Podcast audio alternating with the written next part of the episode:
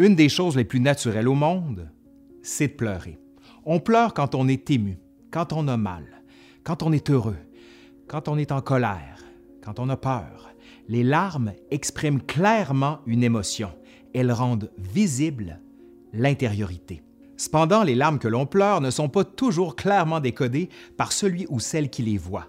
Entre des larmes de tristesse, celles de la fierté ou de la colère contenues, il est parfois difficile d'en saisir les nuances. Aussi, difficile de voir quand on pleure dans la pluie. Non?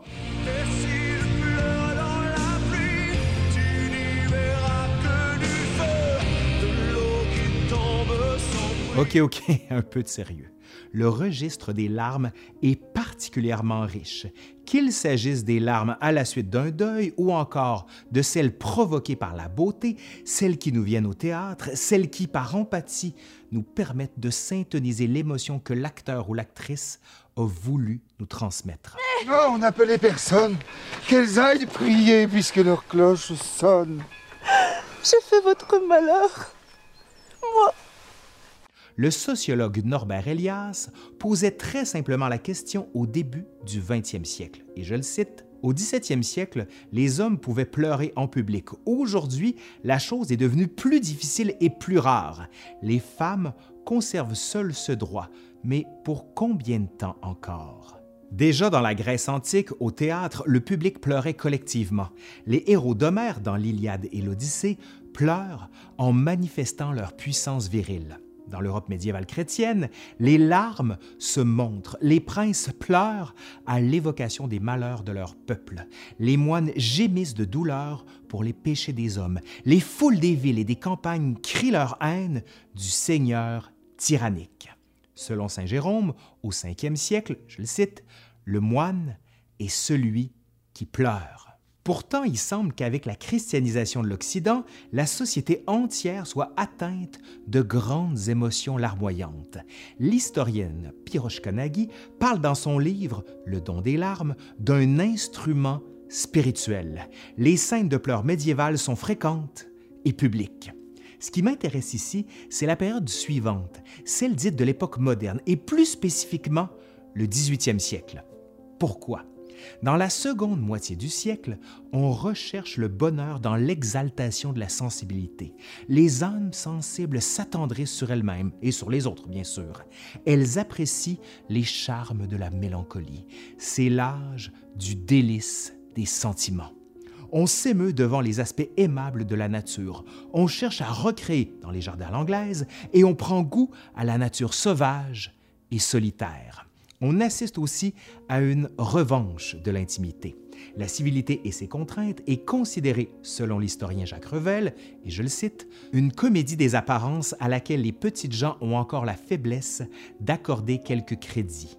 L'heure est à l'authenticité, à la vérité du sentiment.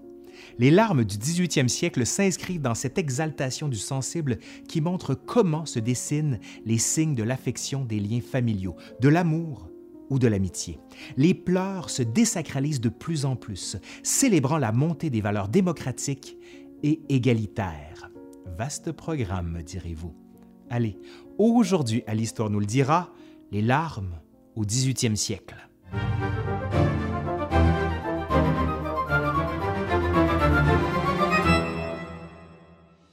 La question peut paraître bête, mais elle ne l'est pas tant que ça. Comment on fait pour faire l'histoire des larmes? Posons la question différemment, si vous voulez bien. Quelles sont les sources qui permettent de comprendre pourquoi et comment on pleurait? Judicieuse question qui nous amène sur le terrain des ouvrages littéraires. Dans un premier temps, les romans.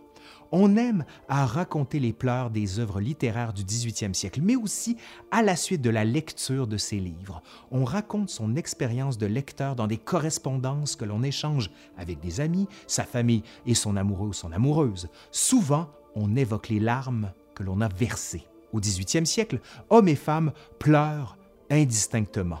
Les larmes ne sont pas le propre de l'un ou de l'autre.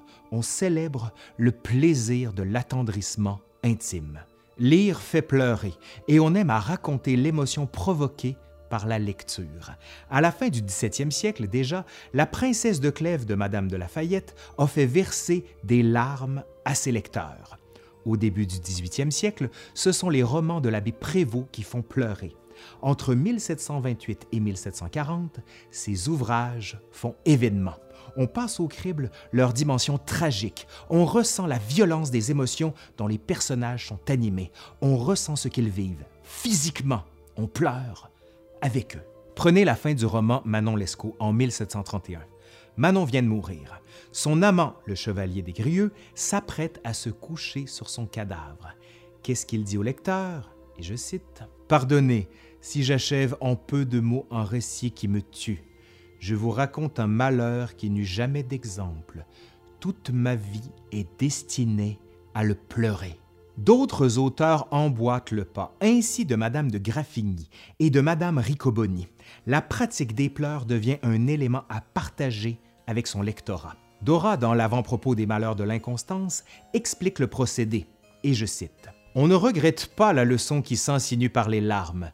Elle se fait jour et pénètre à l'insu même de l'esprit que l'âme trompe alors, pour n'être point contredite par ses plaisirs. On veut toucher le cœur en alliant la sensibilité, le goût et le bon sens. Ce sentiment du lecteur est aussi rendu possible par de nouvelles pratiques de lecture qui se définissent dans un nouvel âge de la lecture intime. On commence de plus en plus à lire seul, dans un endroit spécialement dédié à la chose. On est seul, avec ses lectures, ses pensées, ses émotions.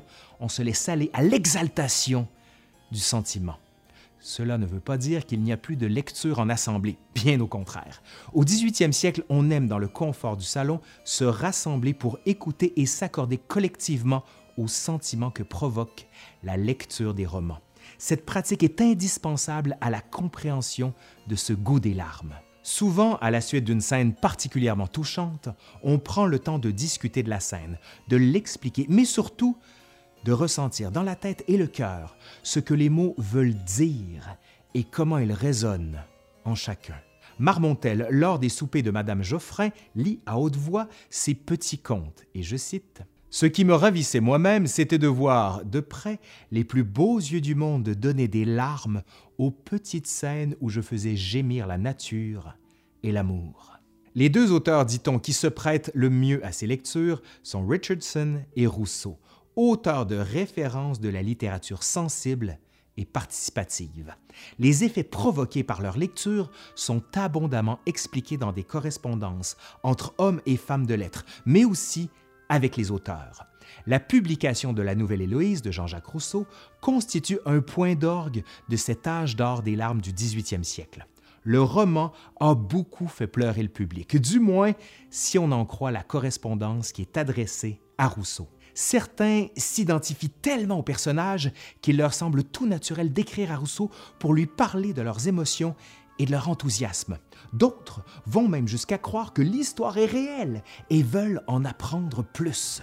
L'oiseau de Moléon, un jeune avocat, écrit à Rousseau et dit, je le cite, Que j'aime mêler aux larmes de vos vertueux personnages celle que fait couler en mes yeux le digne objet qui ne cesse d'occuper mon cœur. Les pleurs provoqués par la lecture peuvent parfois être douloureux.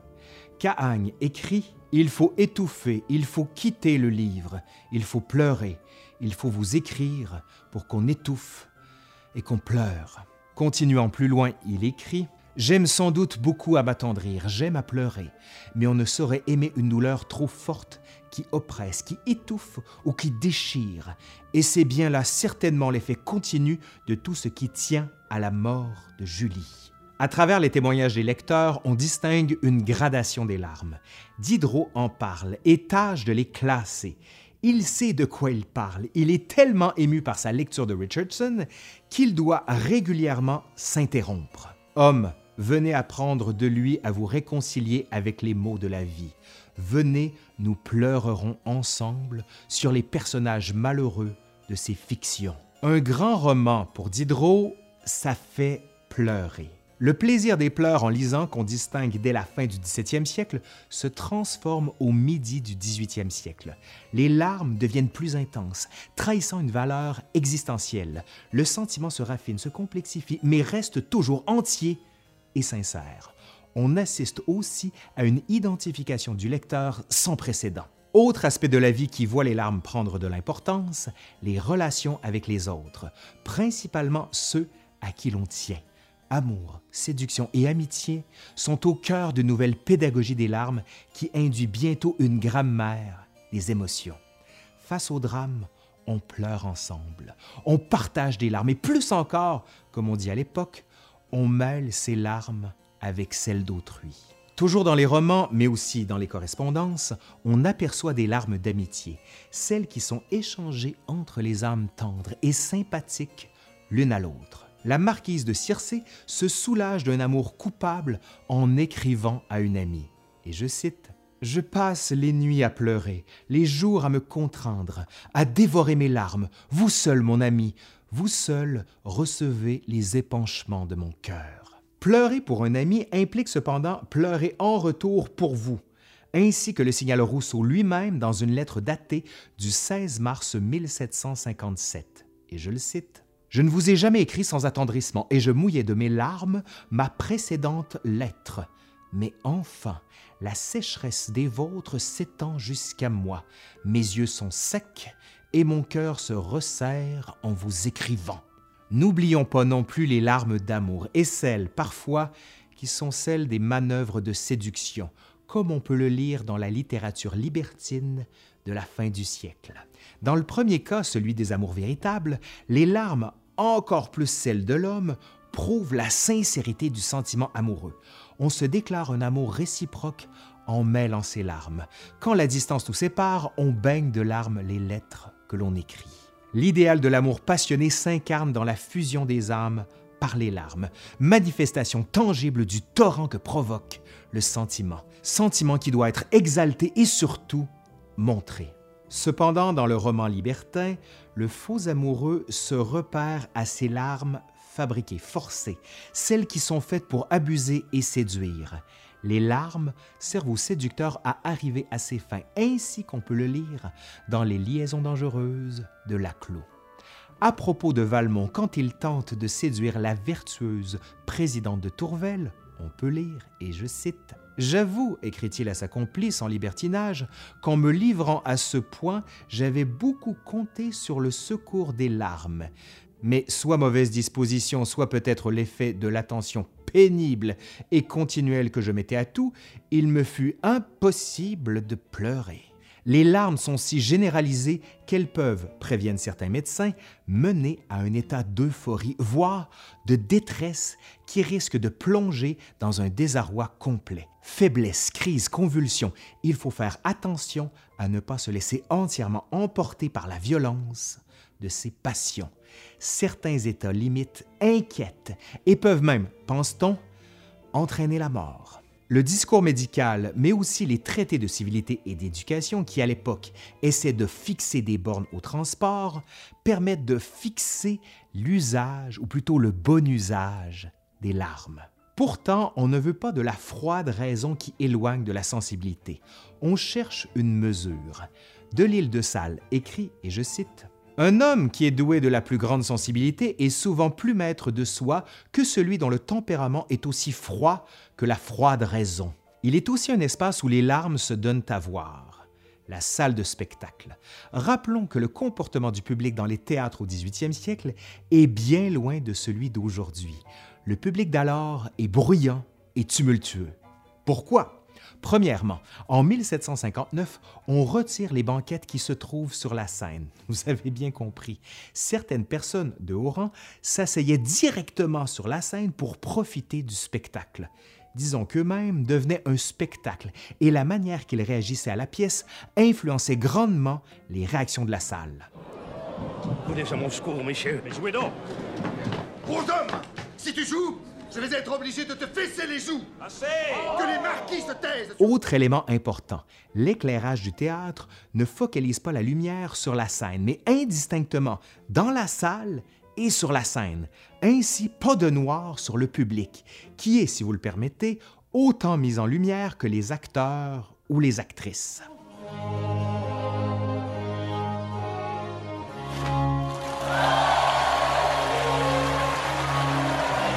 Enfin, dernier élément, quand on prend place au parterre, on est debout. Il faut attendre 1782 à la Comédie française à Paris pour que l'on y mette des sièges et que les gens au parterre soient enfin assis. Toutes ces conditions encouragent les réactions vives et entières, et parmi elles, les larmes.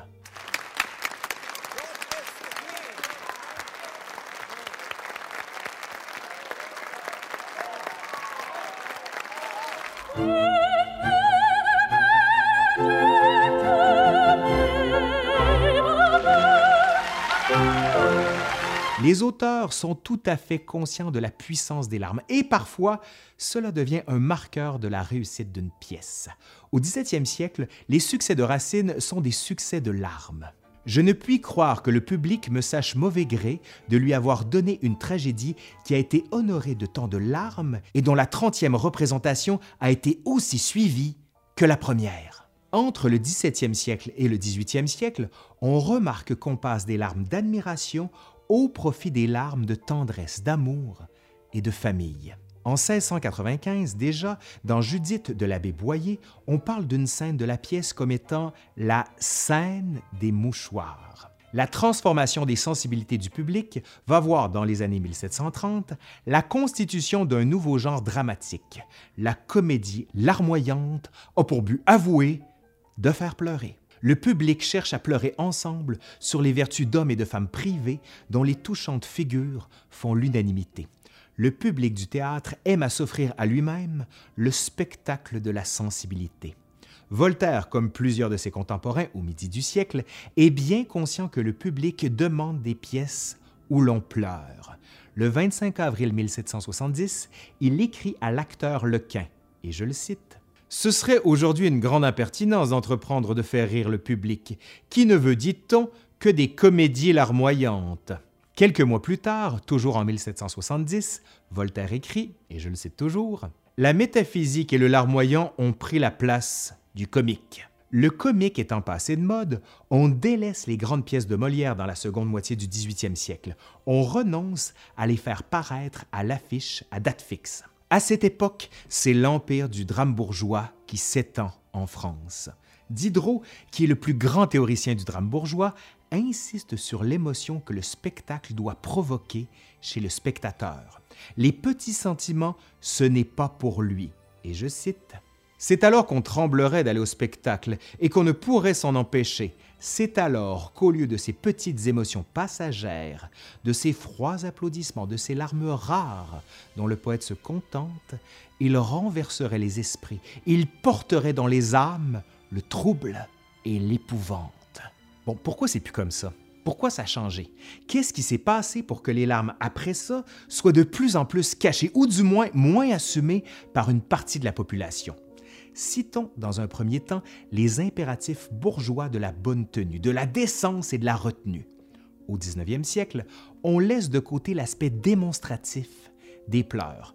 Cela ne veut pas dire qu'on ne pleure plus, mais on assiste à un mouvement qui renvoie le tout à l'espace intime. Ces émotions-là sont dorénavant vécues de manière individuelle.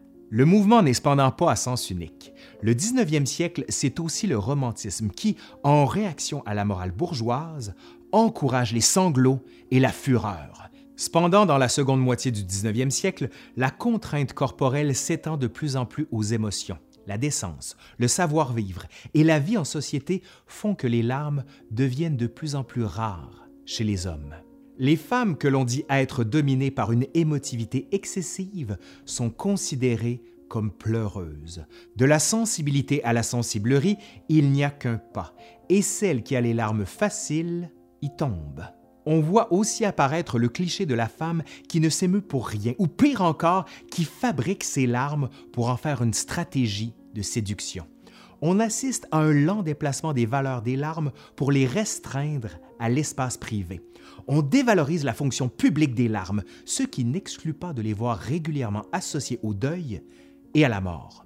On remarque cependant, notamment au théâtre et dans l'espace public, l'imposition d'une pudeur. C'est dorénavant dans l'intimité, dans le secret ou dans l'obscurité qu'on goûte le mieux les larmes.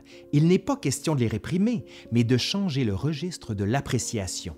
Aujourd'hui, l'émotion, si elle est bien marquée et assumée, demeure cependant dans un registre qui la rend suspecte, du moins quand elle est offerte au public et mise en scène, qu'il s'agisse de politiciens ou de personnalités publiques. On redoute la fabrication d'un sentiment qui vise à abuser, à séduire et ou attirer l'attention sur lui ou elle. Tout cela ne va pas sans rappeler le Valmont de Laclos. Do you mean you don't love me? My love had great difficulty outlasting your virtue. It's beyond my control. Cela étant, les larmes naturelles, sincères, peuvent encore aujourd'hui être furieusement contagieuses. Dans mon cas, c'est de voir un athlète qui gagne et qui pleure. C'est toujours très difficile pour moi de ne pas pleurer avec lui. La sympathie par les pleurs. Que voulez-vous? Pour celles et ceux qui voudraient aller plus loin, voici quelques ouvrages qui vont vous passionner. En tout cas, ça a été mon cas, notamment celui de Piroche Kanagi ou encore de Anne-Vincent Buffo. C'est vraiment passionnant. Vous allez triper, si vous me passez l'expression. Allez, c'est fini pour aujourd'hui. J'espère que ça vous a plu. Si c'est le cas, vous savez quoi faire. Un pouce par en l'air, vous partagez, vous faites vivre la vidéo, vous pouvez aller voir le Patreon. Et ça m'intéresse. Qu'est-ce qui vous fait pleurer? Quelle est la chose qui, chaque fois que vous voyez ça ou vous entendez ça, vous pleurez? Je veux savoir. Dites-le moi en commentaire. Allez, je suis Laurent Turcot de l'Histoire nous le dira et je vous dis à la prochaine. Bye.